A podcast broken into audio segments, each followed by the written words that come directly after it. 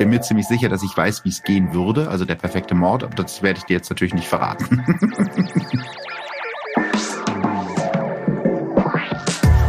Seite an Seite. Der Literaturpodcast. Präsentiert von Hugendubel.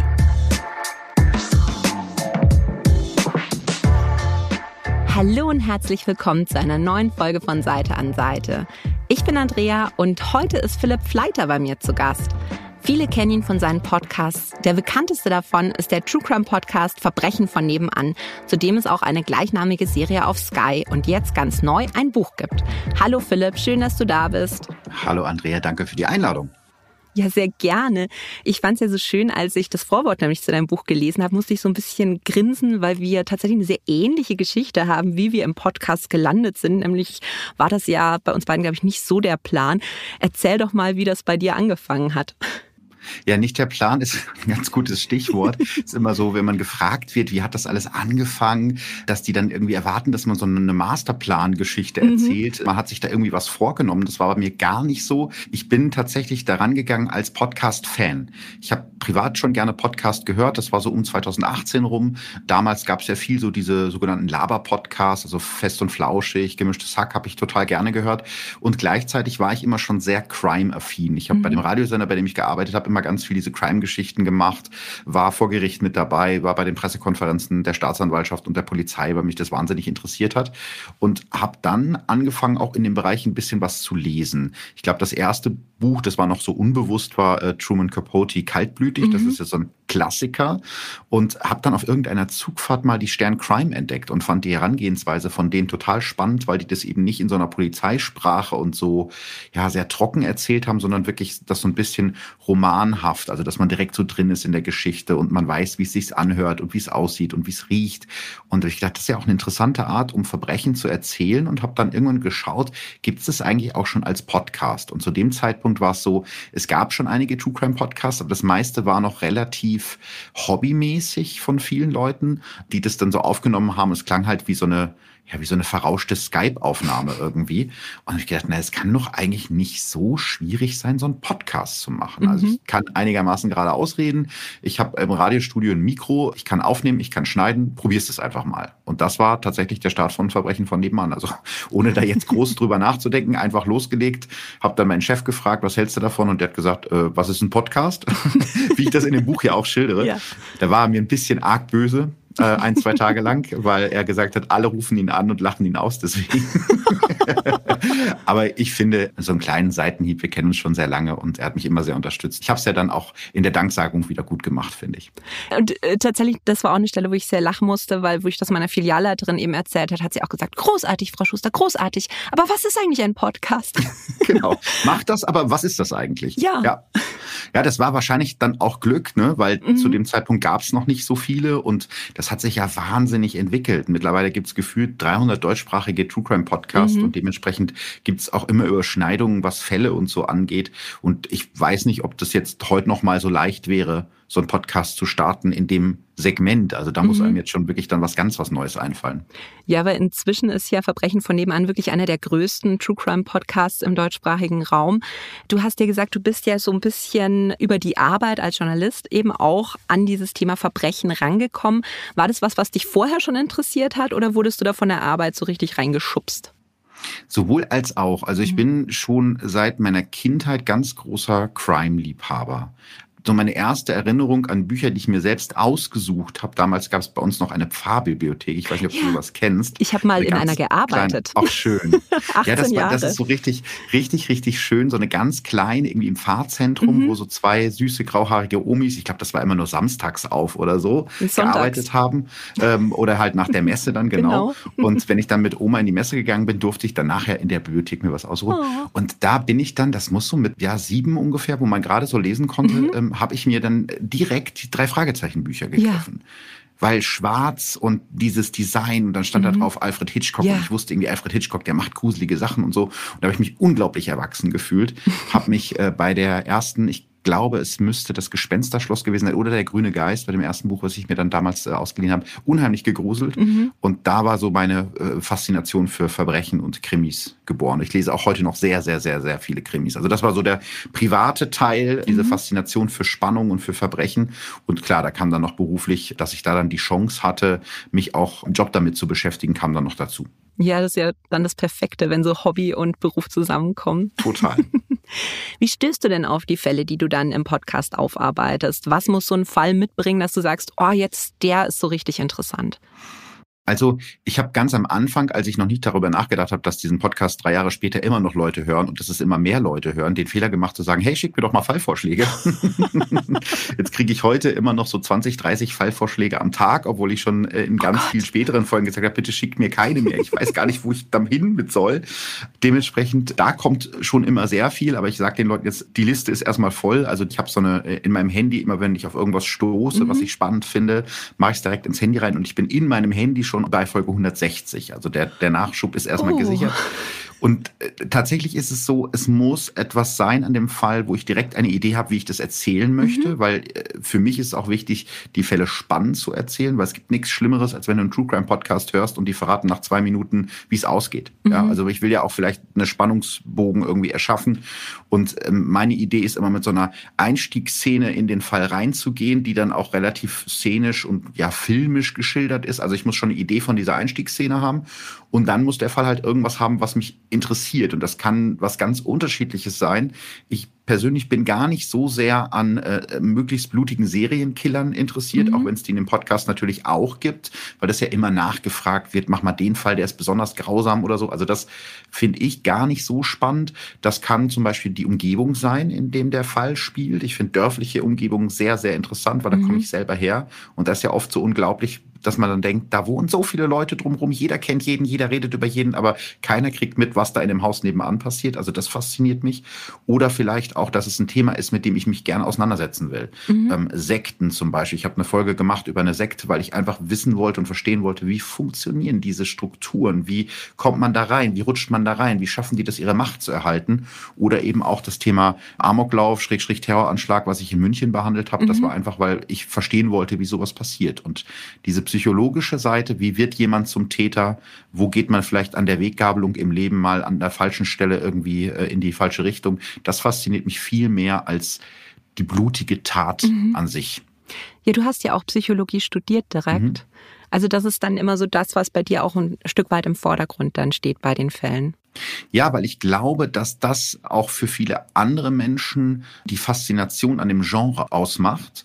Natürlich gibt es auch Leute, die sich das anhören, weil sie möglichst blutige Geschichten gerne hören wollen. Und da spielt bestimmt auch Voyeurismus eine Rolle. Das will ich gar nicht irgendwie beschwichtigen. Aber mich persönlich und ich hoffe auch viele meiner Hörerinnen und Hörer interessiert eben dieses psychologische. Wie wird ein Mensch zum Mörder? Mhm. Was ist das für eine Entscheidung, die man manchmal im Leben trifft? Was sind es für soziale Umstände auch? Weil wir als Gesellschaft können ja auch ganz viel dafür tun, dass Verbrechen äh, ja verhindert werden. Weil ganz oft, äh, in fast jedem Fall, gibt es einen Moment oder mehrere, wo man denkt, da hätte man eingreifen können. Wenn mhm. derjenige besser hingeguckt hätte oder diejenige, hätte das anders ausgehen können.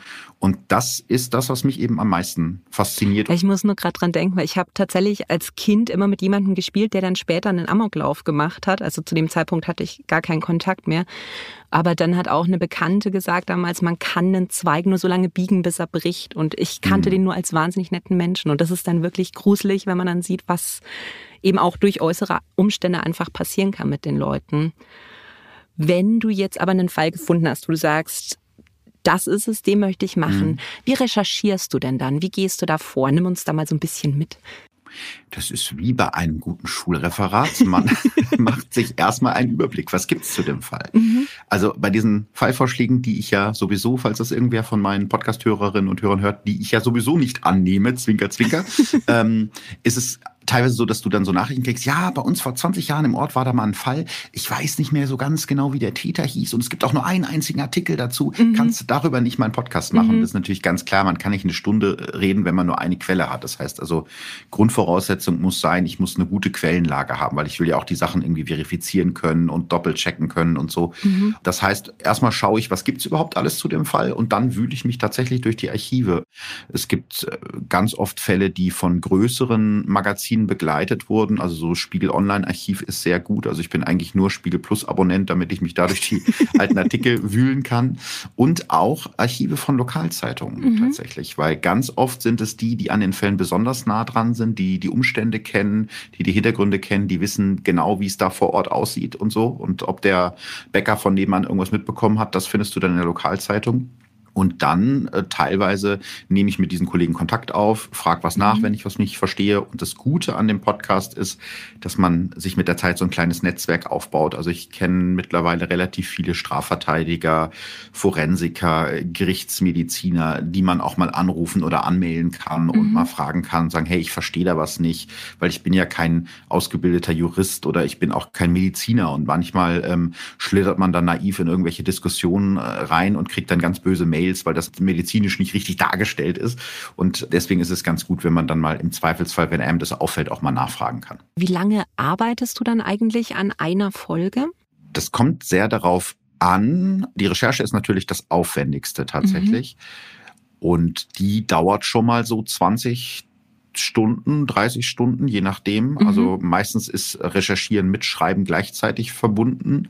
Und es ist ein bisschen Puzzlearbeit, so erkläre ich das immer. Dann findet man irgendwo eine Beschreibung des Tatortes und hat das Datum und dann versuche ich herauszufinden, wie war an dem Tag das Wetter. Weil das mhm. sind so mhm. diese Kleinigkeiten. Wahrscheinlich fällt das außer mir niemandem auf, aber es gibt halt so eine gewisse Grundstimmung, wenn da jetzt steht, äh, es regnete wie aus Eimern oder äh, mhm. es war heiß und die Sonne stand hoch am Himmel und so, weil man sofort ein Bild im Kopf mhm. hat. Und das versuche ich natürlich zu erzeugen. Und dementsprechend ist halt Recherche auch von solchen in Anführungsstrichen unwichtigen Details ein großer Teil meiner Arbeit. Und dann überlege ich, mit wem könnte ich das machen? Wer bietet sich an als Gast? Mit wem möchte ich gern drüber sprechen? Die Aufnahme ist dann eigentlich der kleinere Teil der mhm. Arbeit. Und so seit ein paar Folgen habe ich jemanden, der mich beim Schnitt unterstützt. Mhm. Aber ganz viele größere True Crime Podcasts haben ja große Rechercheteams und mhm. Redaktionen, die denen alles schreiben. Und das ist halt was, was ich mir nicht so gut mhm. vorstellen kann. Vielleicht geht's irgendwann mal nicht anders, aber ich versuche halt solche Sachen so lange wie möglich alleine zu machen. Jetzt fuchst du dich ja dann richtig in diese Fälle ein. Ist es dann was, wo du sagst, wenn die Folge dann auch fertig ist und online gegangen ist, dann ist es für dich auch erledigt? Oder gibt's Fälle, die dich dann wirklich noch lange begleiten? Also von der Arbeit an sich ist es in dem Moment dann erledigt. Mhm. Dann kommt aber meistens noch Social Media natürlich dazu. Und da setzt du dich ja zwangsmäßig damit dann auseinander, weil Leute sagen, die Folge fand ich gut, weil oder die Folge fand ich blöd, weil. Und teilweise ist es auch so, dass du ganz viel noch Zusätzliches erfährst, weil sich dann mhm. auf einmal Leute bei dir melden, die sagen, ey, ich erinnere mich, habe ich auch jetzt bei der aktuellen Folge zum Beispiel, die in äh, einem Bestattungsinstitut spielt, die sagt, ja, in diesem Krematorium habe ich gearbeitet, oh. um es da geht und mhm. solche Sachen. Also da zieht sich das dann weiter. Aber äh, eigentlich ist es immer so, hat mir mal einer der Sprecher von den drei Fragezeichen in einem Interview erzählt, immer wenn er gefragt wird, was ist deine Lieblingsfolge, mhm. ist es immer die aktuellste. Und so ist es bei mir auch. Ich habe immer das Gefühl, jetzt gerade die Folge ist die allerbeste, die ich jemals gemacht habe. Und dann kommt wieder die nächste allerbeste. Mhm. Deswegen, also ich kann dann aber auch ganz gut abschalten. In dem Moment, wo ich den Laptop zuklappe, ist dann auch Ruhe und ich kann auch gut schlafen und mhm. bin nicht irgendwie von Angst und Panik verfolgt, weil das werde ich auch häufiger gefragt, ob man überhaupt noch schlafen kann, wenn man sich mhm. den ganzen Tag mit sowas auseinandersetzt. Geht wunderbar. Geht wunderbar, weil ich aber auch vorher, glaube ich, schon in dem Bereich gearbeitet mhm. habe. Ne? Also das hilft ja auch, weil wenn du ähm, Nachrichten machst bei einem Radiosender oder auch bei einer Zeitung oder beim Fernsehen, ist ja egal, da bist du ja zwangsmäßig mit schrecklichen Dingen mhm. konfrontiert. Mhm. Und wenn du das alles immer mit nach Hause nimmst, dann ist das, glaube ich, schwierig. Also du musst schon so eine gewisse Distanz schaffen. Und mir ist natürlich auch sehr bewusst, dass Verbrechen ja auch nur ein kleiner Ausschnitt ist der Gesellschaft, über den ich da berichte. Die Chance, dass ich jetzt vor die Tür trete und werde direkt ermordet, ist ja in Deutschland relativ gering und das muss man sich halt immer mhm. bewusst machen. Ich habe gestern erst eine Nachricht bekommen von einer Hörerin, die geschrieben hat, ja, seit ich das höre, habe ich viel mehr Angst. Aha. Und da habe ich gesagt, so ja, ich glaube, dann solltest du vielleicht mal eine kleine Pause einlegen, weil das ist wirklich nicht gesund. Jetzt hast du aber eben auch ein Buch zum Podcast geschrieben, das heißt auch Verbrechen von nebenan. Das Spannende ist aber, du schreibst ja über 15 Fälle, aber mhm. 10 davon waren noch gar nicht im Podcast. Die sind mhm. quasi exklusiv im Buch. Warum hast du denn jetzt genau diese 15 Fälle ausgewählt? Was war da das Kriterium? Also Erstmal war es so, dass ich mehrere Angebote von Verlagen hatte. Mhm. Und da waren durchaus auch so Geschichten dabei, wie schieben wir einfach deine alten Skripte rüber, wir machen da einen Buchdeckel drauf und verkaufen. Okay. Das verkauft sich wie, ne, wie, wie, wie heißt das, wie sagt das? Wie, wie warme Semmeln. Brot, warme Semmel. Das war das, was mir gerade nicht eingefallen ist. Und ich bin aber selber ja immer noch True Crime Fan. Und wenn ich mir ein Buch kaufen würde von meinem Lieblingspodcast und da sind nur Fälle drin, die ich schon alle gehört habe, dann wäre ich mhm. ja wahnsinnig enttäuscht. Und deswegen war für mich klar, ich will neue Fälle und der Großteil soll auch neue Fälle sein. Mhm. Das war für mich völlig klar. Habe ich mir natürlich mehr Arbeit gemacht als, als nötig. Aber ich will ja auch selber, dass es ein gutes Produkt wird. Und dann war also die Grundüberlegung, Verbrechen von nebenan, was heißt das eigentlich, wenn man das äh, Buch in Deutschland, Österreich und der Schweiz verkauft? Und relativ schnell stand dann die Idee mit dieser Landkarte, die ja mhm. statt Inhaltsverzeichnis am Anfang zu sehen ist, damit du das Buch auf zwei Arten lesen kannst. Einmal die klassische, sozusagen von vorne nach hinten. Oder aber du schlägst es erstmal auf und schaust, was ist denn mein Verbrechen von nebenan? Welches Verbrechen hat denn bei mir in der Nähe mhm. stattgefunden? Und fängst erstmal damit an. Und da war jetzt erstmal die Vorgabe oder die Idee, möglichst Verbrechen zu finden, die sich über ganz Deutschland verteilen. Mhm. Das ist das eine. Dann habe ich natürlich versucht, eine möglichst breite Bandbreite abzudecken. Bankraub, Betrug, Serienmörder, aber auch ein von der Presse immer sogenanntes Familiendrama, was man mhm. auch in Anführungsstrichen setzen muss, weil das ist ein absoluter Euphemismus. Also da halt auch abzubilden, was ist überhaupt alles Verbrechen von bis und eben eine Mischung aus alten und neuen Fällen. Wobei ja auf dem Cover auch steht mit zehn neuen Fällen. Ich habe schon gemerkt, das führt zu Missverständnissen. Mhm. Gemeint ist natürlich zehn Fälle, die es im Podcast so noch nicht gab und auch im Podcast nicht mehr geben wird. So, ne? Also zehn buchexklusive Fälle. Dann hat mir aber jemand geschrieben, hat sich beschwert, also wieso neue Fälle? Da wäre ja ein Fall von 1982 dabei, der wäre ja gar nicht neu. Über sowas denkst du natürlich vorher nicht nach, aber ja, also wirklich eine möglichst breite Bandbreite an Orten, an Zeiten und eben an Arten von Verbrechen zu schaffen. Das war so ein bisschen die, die Challenge für mich in dem Buch. Ja, ich fand das auch wirklich schön, weil du hast ja teilweise so richtig krasse Sachen drin, wie zum Beispiel so ein kollektiver Selbstmord in einer Sekte, mhm. den ich ganz übel fand und dann aber auch wieder was, was ich fast ein bisschen süß fand, nämlich diese Rentner, die von einem Finanzhai übers Ohr gehauen wurden und den dann einfach entführt haben und alle so 80 Jahre alt und halten den da im Keller gefangen und treffen sich immer zum Kaffee trinken. Mit dem besten Kuchen aus Oberbayern. Stimmt. ja, ja, genau. Das ist ein Fall, den ich auch bei meiner Live-Tour zwischenzeitlich mal vorgelesen habe und die mhm. Leute lieben den. Die finden den super lustig. Er ist auch spannend und er ist auch nicht nur lustig, aber mhm. das finde ich gehört eben auch zu Verbrechen dazu. Es ist nicht immer nur alles ganz, ganz schlimm und ehrlich gesagt, brauche ich das auch für mein Seelenheil? Mhm. Wenn du das Buch gelesen hast, kennst du ja zum Beispiel auch die Geschichte vom Rosa Riesen mhm. äh, oder die Bestie von Belitz. Ganz, ganz schlimmer Fall von einem Serienmörder, der wirklich äh, auch vor Säuglingen nicht Halt gemacht mhm. hat. Und wenn du so einen Fall geschrieben und recherchiert hast, dann brauchst du, glaube ich, für deinen Seelenfrieden auch mal zwischendurch so eine Rentnergang oder so, mhm. ein, so ein Finanzbetrüger, weil nur mit solchen Sachen auseinandersetzen, da geht dann die Laune irgendwann ganz in den Keller. Ja, ich glaube, das, was mich am meisten fertig gemacht hat in einem Buch, da weißt du gleich, mhm. welchen ich meine, weil ich sage, ich habe selber zwei Kinder. Ja, okay, ich weiß. Mhm. Weißt du, das ist dieser äh, Kindermord von Mörlenbach, wo wirklich dann die Eltern ihre Kinder umgebracht haben. Die haben in Saus und Braus gelebt, total über ihre Verhältnisse. Und dann haben sie gesagt, naja, also bevor wir jetzt hier das Haus an Insolvenzverwalter verlieren, dann machen wir hier komplett Schluss. Und das war mir in so vielen Dingen einfach völlig unbegreiflich. Also, dass die Mutter wirklich den Keller mit wie viel 2600 Paar Designer ja, ja. Schuhen mhm. voll hat, wo ich dann auch gesagt habe, die, die, kann ja fünf, sechs Jahre lang jeden Tag noch ein paar Schuhe dran, aber dann die Kinder umbringen, wenn plötzlich das Geld weg ist. Also, es war mir absolut unbegreiflich. Und das ist halt auch so ein Fall, wo es so viele Möglichkeiten gegeben hätte, aus diesem Karussell auszusteigen. Mhm die hätten ja nur Privatinsolvenz oder nur in Anführungsstrichen Privatinsolvenz anmelden ja. Äh, müssen, dann wären in sieben Jahren diese Probleme geregelt gewesen. Das war so ein langsamer Aufbau der Geschichte und man hätte überall aussteigen können, aber das ist eben das, was mich daran auch manchmal fasziniert. Die Leute sind dann so verbohrt in ihrer eigenen Wirklichkeit, dass die dann einfach gar keinen anderen Ausweg mehr sehen. Ja, Wahnsinn. Eine Frage, die wird dir wahrscheinlich oft gestellt werden, aber ich muss dir fragen. Glaubst du eigentlich, dass das perfekte Verbrechen möglich ist? Also ich muss sagen, aufgrund meiner Recherchen kann ich sagen, ich weiß, dass das perfekte Verbrechen möglich ist. Und ich bin mir ziemlich sicher, dass ich weiß, wie es gehen würde. Also der perfekte Mord, aber das werde ich dir jetzt natürlich nicht verraten. oh wow. Das hätte ich jetzt nicht gedacht. Ja, ich meine, definiere perfektes Verbrechen, aber wenn du perfektes Verbrechen so definierst, dass man nicht erwischt mhm. wird, ja, ja, natürlich. Also wenn du dich viel mit Gerichtsmedizinern unterhältst, dann kommst du schon äh, so langsam auf den Trichter, was man machen könnte, um jemanden umzubringen, ohne dass es jemand mitbekommt. Und es ist ja auch ganz oft so, wenn die Umstände passend sind bei einem Mord, also wenn es zum Beispiel mhm. ältere Personen trifft, und die Oma oder der Opa liegt mit 80 irgendwie vor seinem Bett am nächsten Morgen, dann guckt auch der Arzt nicht genau hin. Der stellt den Totenschein aus okay. und gut ist. Also ich glaube, ein Wissenschaftler hat mal gesagt, der sich mit sowas beschäftigt, wenn in Deutschland auf dem Friedhof, auf dem Grab jedes Mordopfers eine Kerze stehen würde, dann würden die mhm. Friedhöfe werden hell erleuchtet weil es so viele unentdeckte Todesfälle das gibt. Und das gehört. ist äh, ein Gedanke, mhm. der einen jetzt nicht unbedingt ruhig schlafen lässt. Nee, ich habe jetzt auch Gänsehaut. Puh. Dann lass uns mal über Bücher reden, die du uns empfehlen möchtest und die du hier mitgebracht hast. Aber wir bleiben beim Krimi, würde ich sagen. Können wir gerne machen. Und arbeiten uns dann langsam in ganz andere Themen ein. Und zwar hast du mitgebracht Dunkel von Ragnar Jonasson. Das ist der Anfang einer Trilogie, die auf Island spielt. Das Spannende an der Trilogie ist aber tatsächlich, dass sie eigentlich rückwärts erzählt wird. Was für eine geile Idee. Ich habe mich richtig ja, geärgert, ne? dass ich noch kein Buch geschrieben habe und da selber drauf gekommen bin. Weil das ist so eine einfache und so eine effektive effektive mhm. und tolle Idee. Großartig.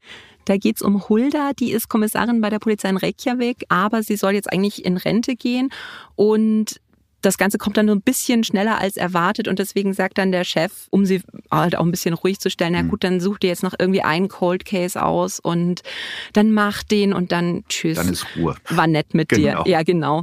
Und sie schießt sich dann ein eben auf den Fall einer russischen Asylbewerberin, die dort in Island war und die dann tot aufgefunden worden ist. Und alle denken, ja, das war Selbstmord, die wäre eh abgeschoben worden.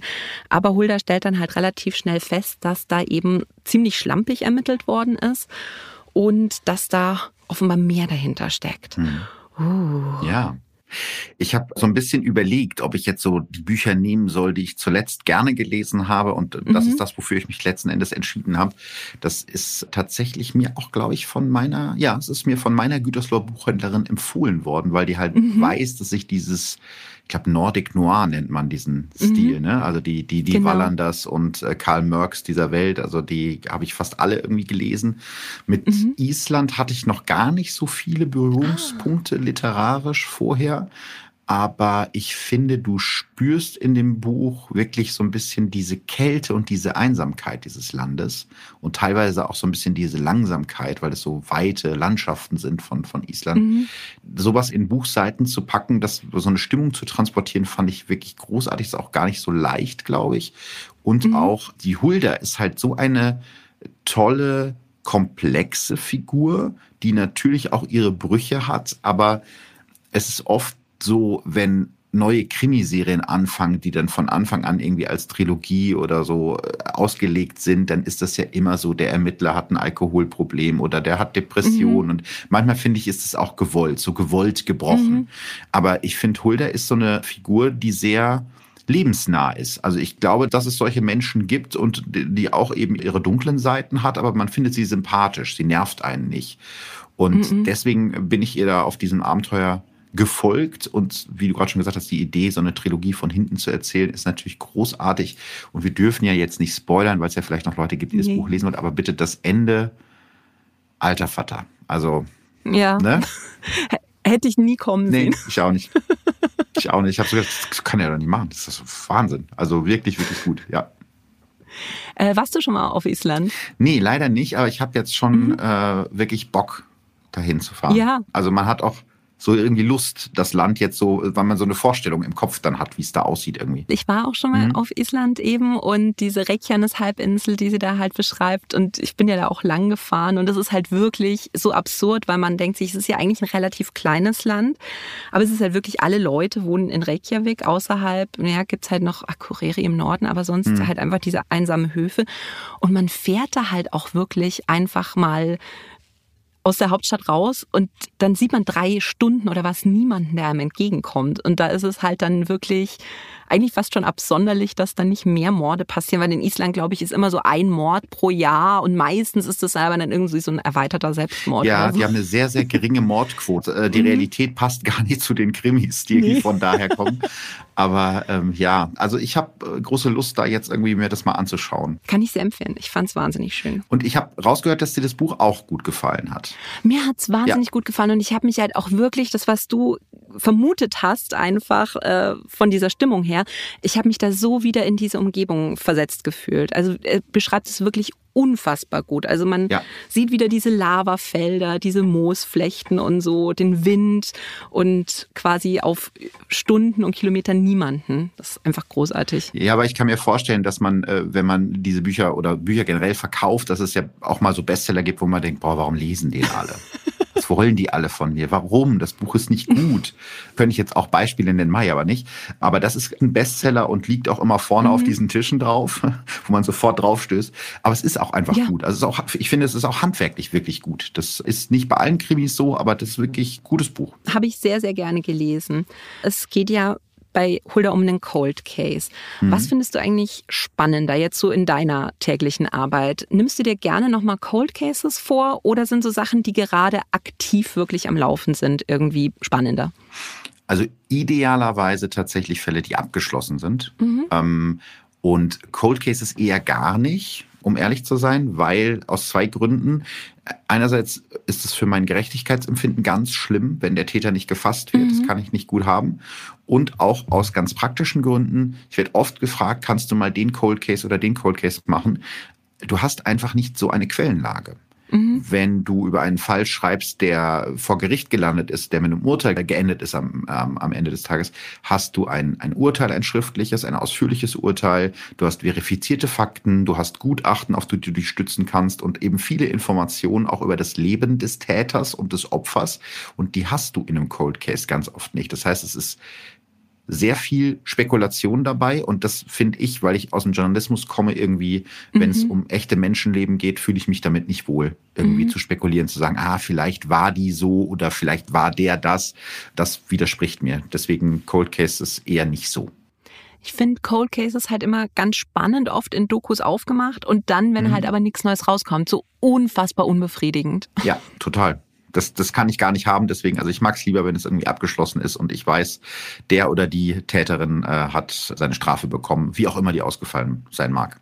Aber wäre das was für dich, wenn du bei Recherchen plötzlich auf irgendwas stößt und dann denkst, oh mein Gott, dieser Fall ist noch nicht abgeschlossen? Ist das, ist das was, wo du denkst, ach, das wäre schon mal cool? Also ich mache jetzt nicht den Fehler, mich selber für einen besseren Ermittler zu halten. Und ich glaube, das ist auch vermessen. Also mhm glaube, was wir machen können als True Crime Podcasterin und Podcaster ist, die Finger in gesellschaftliche Wunden zu legen mhm. und auch für Fälle Aufmerksamkeit zu schaffen, die vielleicht untergegangen sind. Also mhm. so ein mhm. Beispiel ist der Fall von, von Uri Jallo, den ich auch in meinem Podcast mhm. hatte, der junge Mann, der dort, äh, der junge schwarze Mann, ein Asylbewerber, der in einer Polizeizelle verbrannt ist.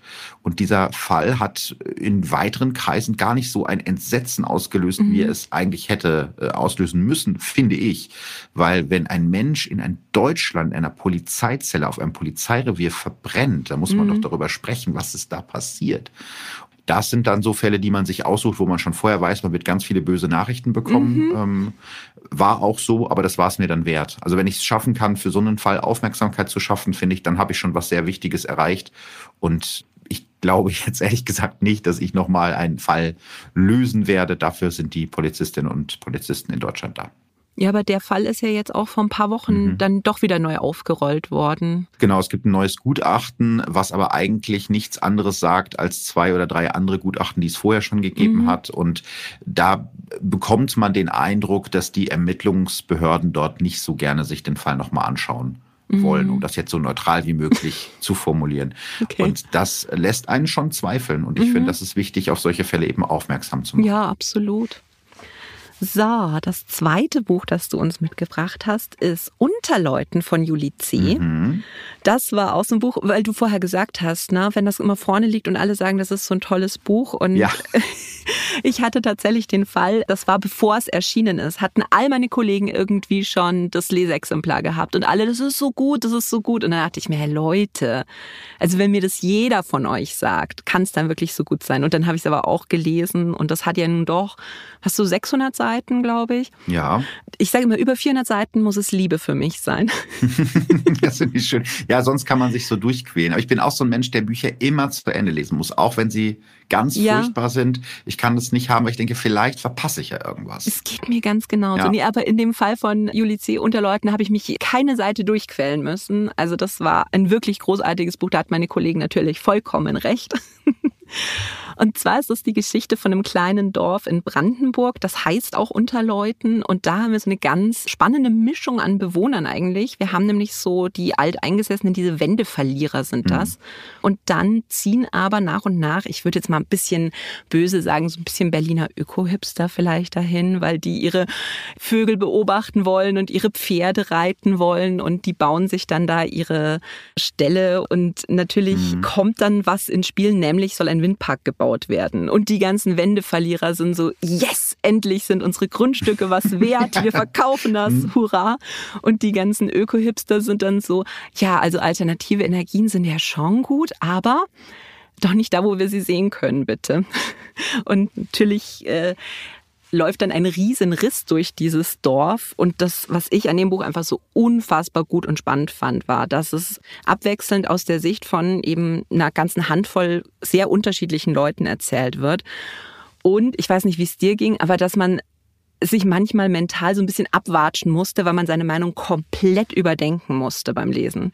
Ja, also ich fand es so unglaublich spannend, weil dieser Windpark, der da gebaut werden soll, ist ja eigentlich nur so ein Katalysator für mhm. Konflikte, die schon da sind. Also alle sind ja in diesem Dorf entweder miteinander verwandt, verschwägert oder verhasst irgendwie. Mhm. Und das kommt dann alles an die Oberfläche und dieses Dunkle, was unter der Oberfläche lauert, die Konflikte, die Eifersüchteleien, die ja teilweise schon 30, 40 Jahre zurückliegen, das ist etwas, was ich sehr gefühlt habe, weil mhm. ich auch äh, auf dem Land groß geworden bin und unter diesem Mantel der Freundlichkeit da und Höflichkeit oft äh, was anderes lauert. Und das habe ich in dem Buch wiedergefunden. Mhm. Und dieses was Juli C. da geschafft hat, das war natürlich auch äh, sicherlich nicht so einfach, da die Zügel in der Hand zu halten bei so vielen Charakteren. Und ich weiß, ich bin da auch ein Spätzünder, was das Buch angeht.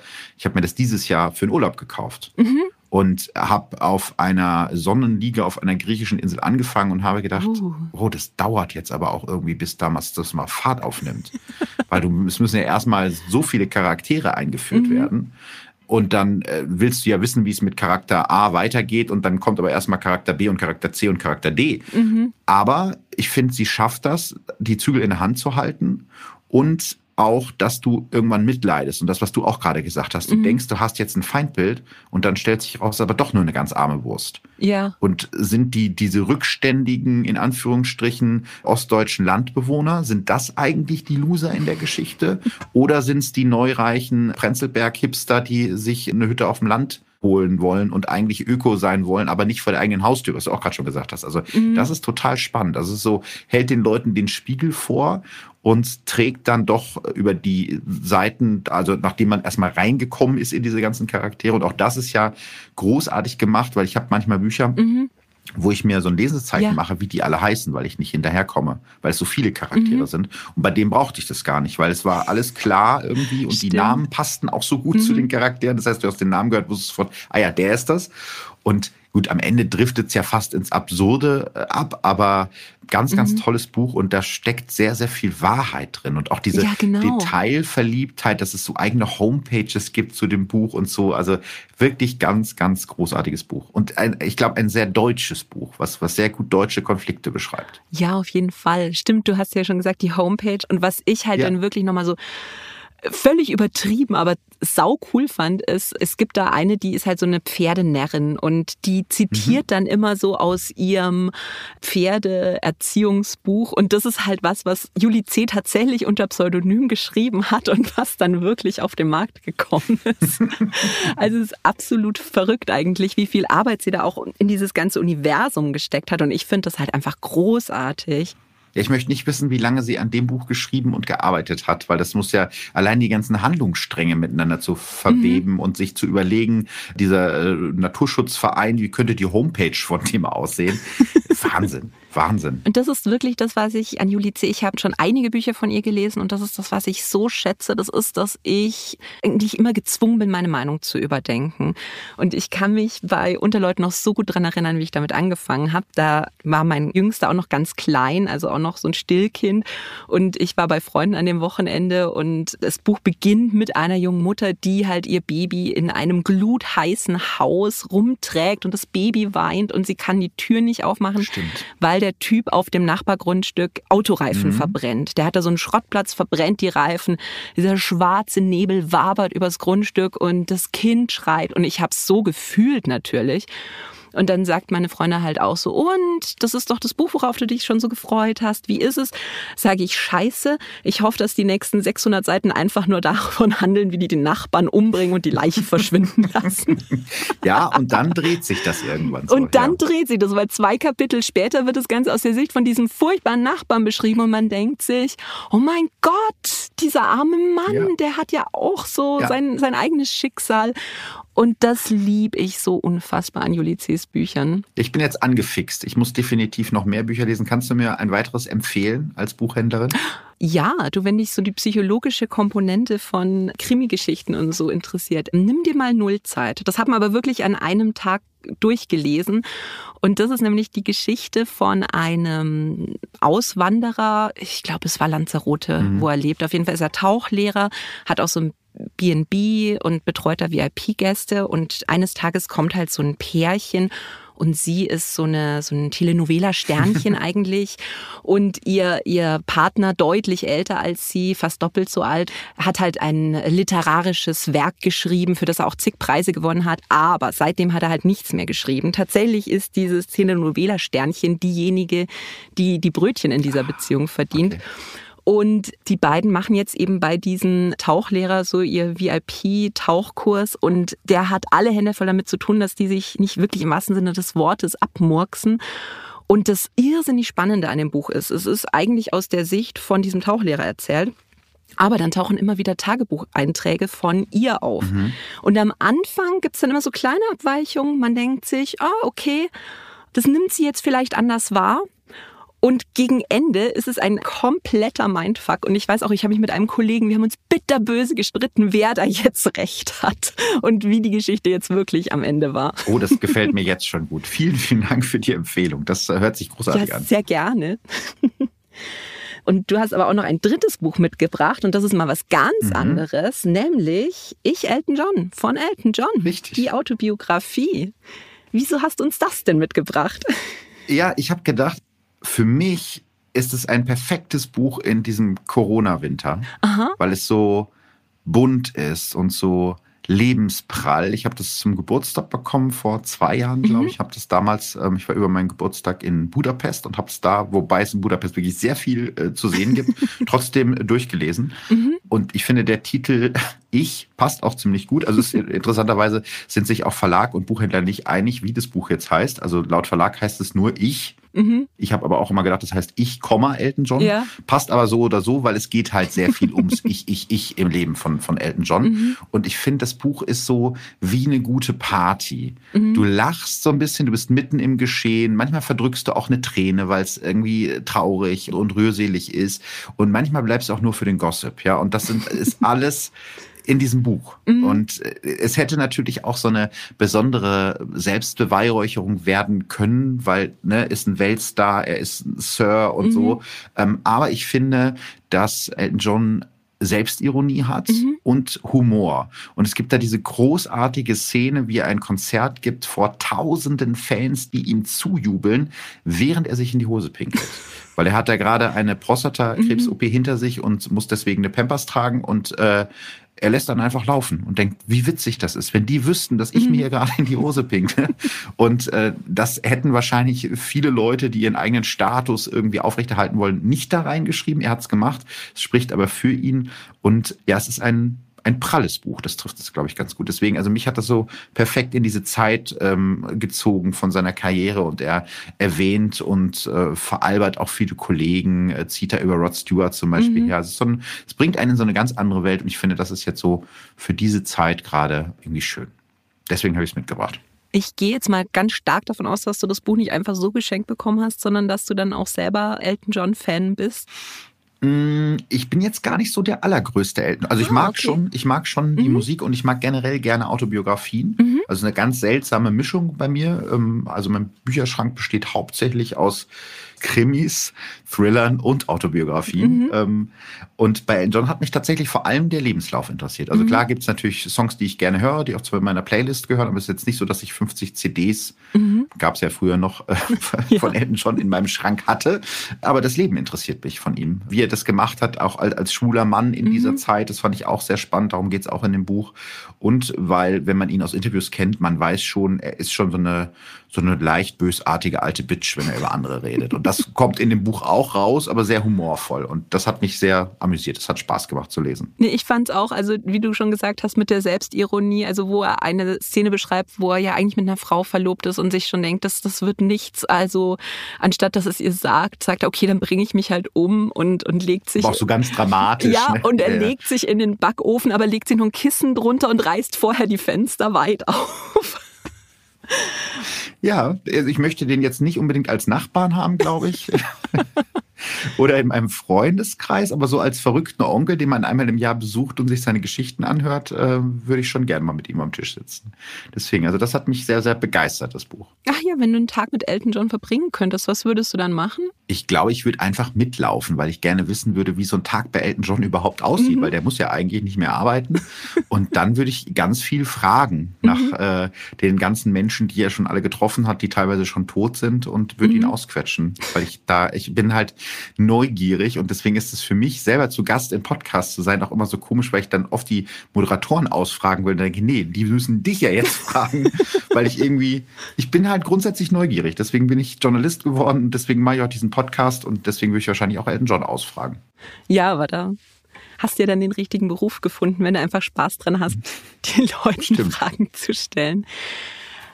Bei dir geht es dann nächstes Jahr auch noch auf eine große Deutschlandtour mit deinem Buch. Das ist aber jetzt keine normale Lesung, sondern das ist ein Special Treat sozusagen für deine Fans. Erzähl doch mal, was uns da erwartet. Ja, ich habe überlegt, äh, was machen wir jetzt damit? Ich wollte gerne eine Live-Tour machen, das war für mich völlig klar und es ist eben jetzt nicht in Anführungsstrichen nur eine Lesung.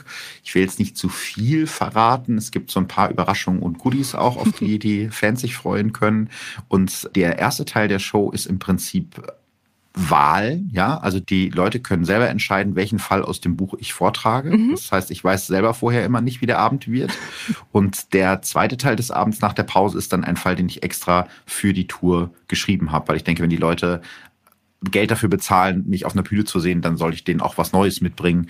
Und wir haben auch Bilder zu den Fällen, damit man sich dazu auch was vorstellen kann. Und mhm. es gibt eine Live-Fragerunde mit den Leuten. Und es sind überraschenderweise ob des Themas sehr, sehr spaßige Abende. Also ich habe, als ich in Stuttgart gespielt habe, ein paar äh, Termine habe ich ja schon gespielt, kam nachher der Security zu mir an und meinte, ja, ich war ganz fasziniert. Die Leute sind da alle, obwohl das so ein schweres Thema ist, die sind da alle lachend und fröhlich rausgegangen und waren so begeistert. Und gestern war hier eine Veranstaltung, Veranstaltung, da sind alle ganz schlecht gelaunt und aggressiv rausgekommen. Ich sehe, was war gestern Abend hier? Ja, Mario Barth. Und, äh, ich habe das jetzt unkommentiert gelassen. Es wurde mir so erzählt, wurde kolportiert.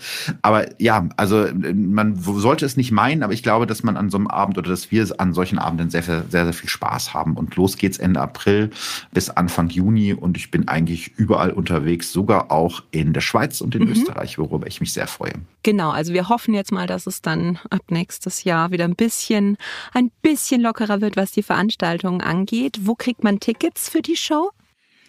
Tickets gibt es bei allen Vorverkaufsstellen, überall, wo es Tickets gibt und ja, auch bei eventim.de natürlich auch. Und ich bin ehrlich gesagt ganz optimistisch, weil es ist äh, Ende April mhm. und bis dahin, äh, wir haben ja jetzt schon ein paar Wellen hinter uns, muss man ja leider sagen, ja. Äh, ist es ja meistens immer wieder aufwärts gegangen. Also ich hatte jetzt ganz großes Glück, dass ich alle Termine im Herbst noch problemlos spielen konnte mhm. und deswegen glaube ich, das Glück bleibt mir weiter hold und äh, so soll es dann nächstes Jahr dann auch weitergehen. Ich drücke dir auf jeden Fall die Daumen und Dankeschön. falls ihr bis dahin nicht warten könnt, das Buch heißt Verbrechen von nebenan, genauso wie der Podcast.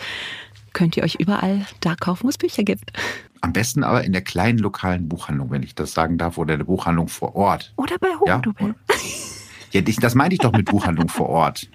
Natürlich. Also was ich meine, ist so die richtige, wo man so reingeht. Ja, ja? nicht unbedingt im Internet. Schön. So meine ich das. Das ja. mit richtigen Buchhändlerinnen und Buchhändlern. So, ich hoffe, ich habe es jetzt so ausgedrückt, wie ich es gemeint habe. Ihr habt Alles schon verstanden. gut. Dann vielen Dank, Philipp. Sehr gern. Buchempfehlungen findet ihr nochmal in den Shownotes und in der Hugendubel-App. Dort gibt es auch eine Liste mit den Lieblingsbüchern unserer Podcast-Gäste. Seite an Seite könnt ihr abonnieren auf Apple Podcasts, Spotify und überall da, wo es Podcasts gibt. Nächste Woche gibt es dann wieder eine Folge Shorts. Ich freue mich drauf. Bis dann!